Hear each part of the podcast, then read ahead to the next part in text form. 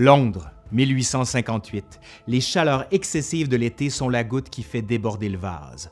Entre les mois de juin et août, les odeurs nauséabondes qui émanent de la Tamise sont insupportables. Elles poussent les autorités britanniques à lancer de grands travaux publics qui mènent à la création d'un système d'égouts et de traitement des eaux sans précédent. Allez, aujourd'hui à l'Histoire nous le dira, on parle de la Grande Puanteur, The Great Stink, de 1858.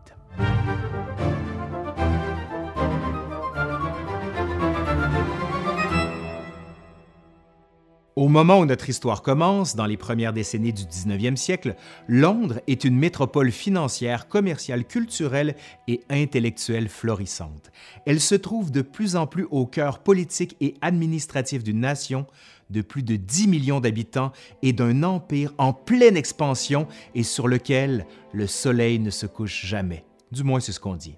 Mais à l'aube de l'époque victorienne, victime de son succès, Londres doit aussi affronter des défis de taille, en grande partie grâce aux révolutions commerciales et industrielles des 17e et 18e siècles. La métropole a connu une croissance démographique phénoménale depuis 1600. Vers 1700, sa population avoisine les 600 000 âmes. Un siècle plus tard, en 1800, elle passe déjà le cap du million d'habitants. Et vers 1815, la capitale britannique est en voie de devenir la plus grande ville du monde. Et la croissance continue de s'accélérer. Avant la fin du siècle, la population de Londres frôlera les 7 millions d'habitants. Cette croissance urbaine effrénée crée évidemment des opportunités économiques, sociales et politiques sans précédent, mais elle s'accompagne aussi de grandes inégalités socio-économiques qui, en l'absence d'un service de police ou d'un filet social digne de ce nom, favorisent de graves problèmes de violence, de pauvreté et, vous me voyez venir, de salubrité. Les infrastructures et les installations sanitaires, à commencer par les systèmes d'approvisionnement en eau et les égouts, ne sont tout simplement pas aptes à soutenir une telle population. Ce qui devait arriver arriva. En plus des hauts taux de mortalité infantile et de la courte espérance de vie de l'ère industrielle, les contemporains doivent faire face à un nouveau cycle d'épidémies virulentes.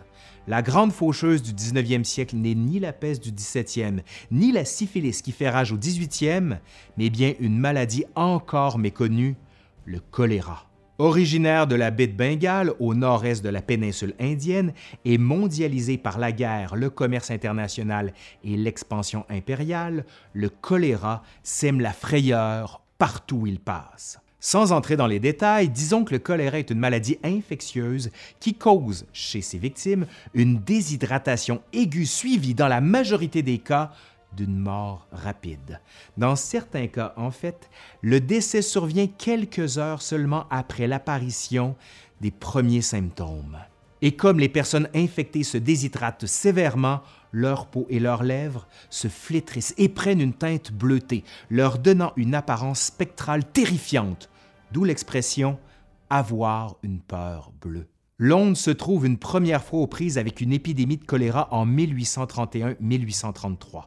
La peur bleue fait alors 6536 victimes. Une deuxième épidémie se déclare ensuite en 1848 et 1849 et cause la mort de 14 137 Londoniens. Moins de cinq ans plus tard seulement, une troisième vague fait près de 11 000 nouvelles victimes. En l'espace de 25 ans, ce sont donc plus de 30 000 hommes, femmes et enfants qui ont été terrassés par le choléra dans la seule ville de Londres. Les communautés médicales et scientifiques proposent plusieurs hypothèses pour expliquer les origines et le mode de transmission des maladies, mais aussi pour y trouver un remède efficace. Malgré certains désaccords, la grande majorité des scientifiques s'entendent néanmoins pour dire que c'est la Tamise et ses odeurs nauséabondes qui sont en cause. Vers le milieu du 19e siècle, le cours d'eau est en effet dans un état pitoyable. À ce titre, il faut d'ailleurs souligner que les mesures adoptées au cours des siècles précédents pour améliorer l'approvisionnement en eau de la ville et pour faciliter l'évacuation des déchets domestiques ont eu un effet fort néfaste sur la pollution de la Tamise. Au Moyen Âge, on aménage des fosses septiques directement sous les maisons. Ces fosses sont vidées régulièrement et les immondices sont envoyés dans les campagnes environnantes où elles servent à enrichir les sols. Vous irez voir, on a fait une vidéo là-dessus. On imagine bien que ça ne sentait pas très bon, mais au moins ça épargnait dans une certaine mesure la Tamise. À partir de la fin du 17e siècle, toutefois, ce système se heurte à la croissance démographique et à l'étalement géographique de la ville. À mesure que la population londonienne grandit, les campagnes reculent de plus en plus. Lorsque le système médiéval devient intenable au 17e siècle, on se tourne vers les égouts qui permettent un meilleur transport des eaux usées et des déchets domestiques. Le système qui est alors privilégié représente le nec plus ultra de l'aménagement urbain et est effectivement fort pratique. Mais il vient avec des inconvénients majeurs. Les eaux usées et les déchets domestiques et industriels sont rejetés ultimement dans le fleuve qui sillonne la ville d'est en ouest. Les Victoriens comprennent bien que la situation joue un rôle important dans les épidémies de choléra, mais dans la grande majorité, ils se trompent quant à l'origine précise de la maladie. La théorie médicale dominante à l'époque demeure la théorie dite des miasmes, qui suppose que la maladie est transmise par l'air corrompu et dont les mauvaises odeurs sont une des principales manifestations. En se basant sur cette théorie, les autorités décident de couvrir les berges de la Tamise et les bouches d'égout de chaux ou d'autres produits chimiques afin de masquer les odeurs gênantes. Évidemment, ce genre de mesure n'a aucun effet véritable sur le cours des épidémies. Il faut ici mentionner les travaux importants du Dr John Snow, largement considéré comme l'un des fondateurs de la science de l'épidémiologie. Snow conduit une première étude sur le mode de communication du choléra pendant l'épidémie de 1848 et 1849. En analysant les statistiques produites par les autorités publiques, Snow remarque que les taux de mortalité sont remarquablement plus élevés dans les secteurs de la ville desservis par les compagnies d'eau de Lambeth, Southwark et du Vauxhall, sur la rive sud de la ville. En 1849, il publie un essai extrêmement audacieux dans lequel il propose, pour la première fois, que le choléra est transmis par l'eau plutôt que par l'air. Snow appuie ses conclusions non pas sur la théorie des miasmes, mais sur la théorie des germes, encore marginale et controversée à l'époque. Dans son ensemble, la communauté médicale rejette sommairement le travail de Snow. Elle va même le tourner en ridicule. Puis survient la troisième épidémie, celle de 1853-1854. Cette fois-ci, Snow se penche plus spécifiquement sur la situation de Broad Street, dans Soho, un quartier central très densément peuplé et très affecté par la maladie. Après des négociations avec la paroisse, il réussit à faire retirer la poignée de la pompe à eau du coin. Les résultats sont extrêmement probants. Dans les jours et les semaines qui suivent la condamnation de la pompe, on observe une chute vertigineuse de mortalité de Broad Street. Et pour cause, une inspection des installations sanitaires dévoile qu'un égout coule près de la source d'alimentation en eau du quartier. La communauté scientifique et médicale doit cette fois-ci se rendre à l'évidence et accepter les conclusions de Snow. Malgré le nouveau consensus scientifique, les pouvoirs politiques tergiversent et hésitent toujours à entreprendre des travaux publics très onéreux. Les choses ne font qu'empirer après l'épidémie de 1853-1854. Dans son roman feuilleton Little Dorrit, l'écrivain à succès Charles Dickens décrit la Tamise comme, et je cite, un égout mortel. Et il n'est pas le seul à dénoncer l'état des choses.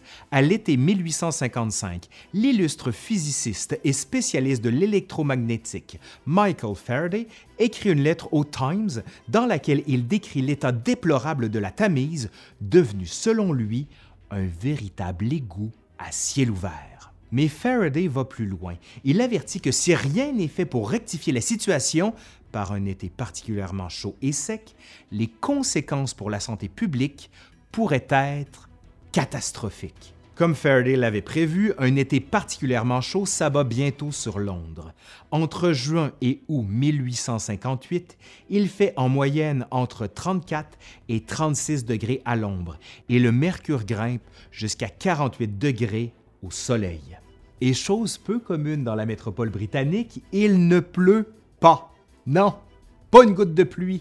À mesure qu'elle s'évapore, les eaux de la Tamise baisse et expose du coup des tonnes de déchets, de détritus et d'immondices rejetés sur les berges. Les odeurs qui émanent du fleuve sont plus intolérables que jamais. C'est là que commence ce que la presse commence à appeler The Great Stink, ou la grande puanteur. Malgré les appels répétés des citoyens et de la presse, les pouvoirs publics ne réagissent toutefois pas immédiatement, anticipant les coûts immenses des travaux à venir. Ce qui change vraiment la situation, c'est le fait que le splendide palais de Westminster, qui vient tout juste d'être reconstruit dans un splendide style néogothique, est situé juste aux abords de la Tamise. Les odeurs importunent tous ceux qui y travaillent, incluant les parlementaires qui décident enfin d'agir. En 18 jours seulement, prouvant qu'il y a une volonté, il y a de l'espoir, le Parlement, mené par le premier ministre conservateur Benjamin Disraeli, passe une loi qui permet au Metropolitan Board of Works, l'agence municipale chargée des travaux publics, d'emprunter 3 millions de livres sterling, soit l'équivalent de 120 millions de livres en monnaie actuelle, donc disons rapidement 208 millions de dollars canadiens. Et tout ça pour financer la construction d'un nouveau système d'égout dans la région métropolitaine. C'est à l'ingénieur en chef du Metropolitan Board of Works, Joseph Bazalgette, qu'il incombe de piloter le projet. Qui est donc Joseph Bazalgette? C'est avant tout un ingénieur de grand talent qui travaille pour la Commission des égouts de Londres depuis 1949. Au moment de la Grande Puanteur, il avait d'ailleurs déjà élaboré des plans très sophistiqués pour la réforme du système d'égouts du Grand Londres, plan qui toutefois n'avait pas encore trouvé preneur. Bazalgette innove d'abord en combinant l'évacuation des eaux de pluie et celle des déchets humains, deux services qui étaient jusque-là toujours séparés. Son système consiste en une série de petits égouts circulaires d'un mètre de diamètre reliés par de grands réservoirs construits de manière à acheminer efficacement les eaux usées et les immondices assez loin à l'extérieur de la zone métropolitaine pour éviter que la marée les ramène vers la ville. Grâce à la force de la gravité et à l'apport de deux stations de pompage situées de part et d'autre de la Tamise, ce système permet enfin d'assainir considérablement l'eau de la ville. Les travaux orchestrés par Bazalgette s'échelonnent ainsi sur plus de 15 ans et se terminent en 1875. Ils auront coûté 6,5 millions de livres, quelque chose comme 4 milliards de livres aujourd'hui, et auront nécessité l'usage de 318 millions de briques. Oui, oui, 318 millions de briques. Hey, on peut en construire de la maison avec ça?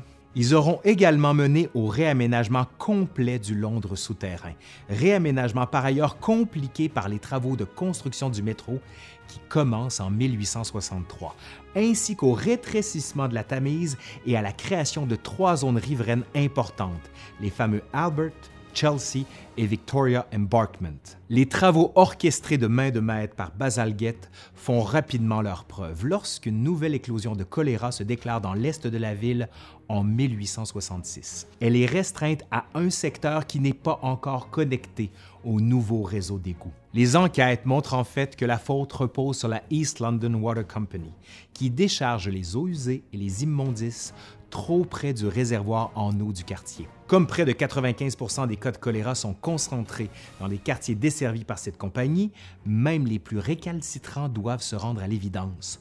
Le choléra n'est pas causé par l'air, mais bien par l'eau. En 1892, quand une nouvelle épidémie de choléra frappe la ville de Hambourg, avec laquelle Londres a des liens commerciaux importants, les autorités sanitaires s'inquiètent que la maladie s'étende de l'autre côté de la Manche et prennent des mesures importantes pour limiter les dégâts. Et pourtant, cette fois, Londres est épargné, il n'y a pas de nouvelle épidémie.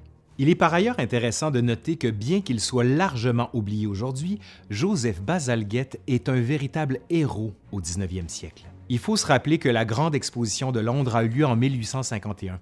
L'Exposition universelle de Paris, avec sa célèbre tour Eiffel, suivra au tournant du 20e siècle. Dans ce contexte de glorification du progrès industriel et de l'ingénierie moderne, même un système d'égout et de traitement des eaux est considéré comme un véritable triomphe et comme une fierté nationale. Bazalgette lui-même est fait chevalier par la reine Victoria et son travail est abondamment célébré dans la littérature et dans les arts visuels. On voit par ailleurs que les Victoriens reconnaissent l'importance de l'architecture des nouvelles installations, notamment à commencer par les installations de pompage d'Abbey Mills et de Crossness, qui ont été inaugurées en grande pompe en présence de l'archevêque de Canterbury, mais aussi des membres de l'aristocratie et même des représentants de la famille royale. La Grande Puanteur de 1858 mérite d'abord notre attention parce qu'elle est à l'origine de travaux publics qui ont durablement changé la face de Londres. Largement caché du regard du public de par sa fonction, le système d'égout résolument moderne créé par Joseph Bazalgette a permis une amélioration sans précédent des conditions sanitaires de Londres et mis un frein aux épidémies de choléra. Du coup, la grande puanteur a également permis aux avancées scientifiques du Dr. John Snow et à la théorie des germes de faire du chemin dans la communauté scientifique.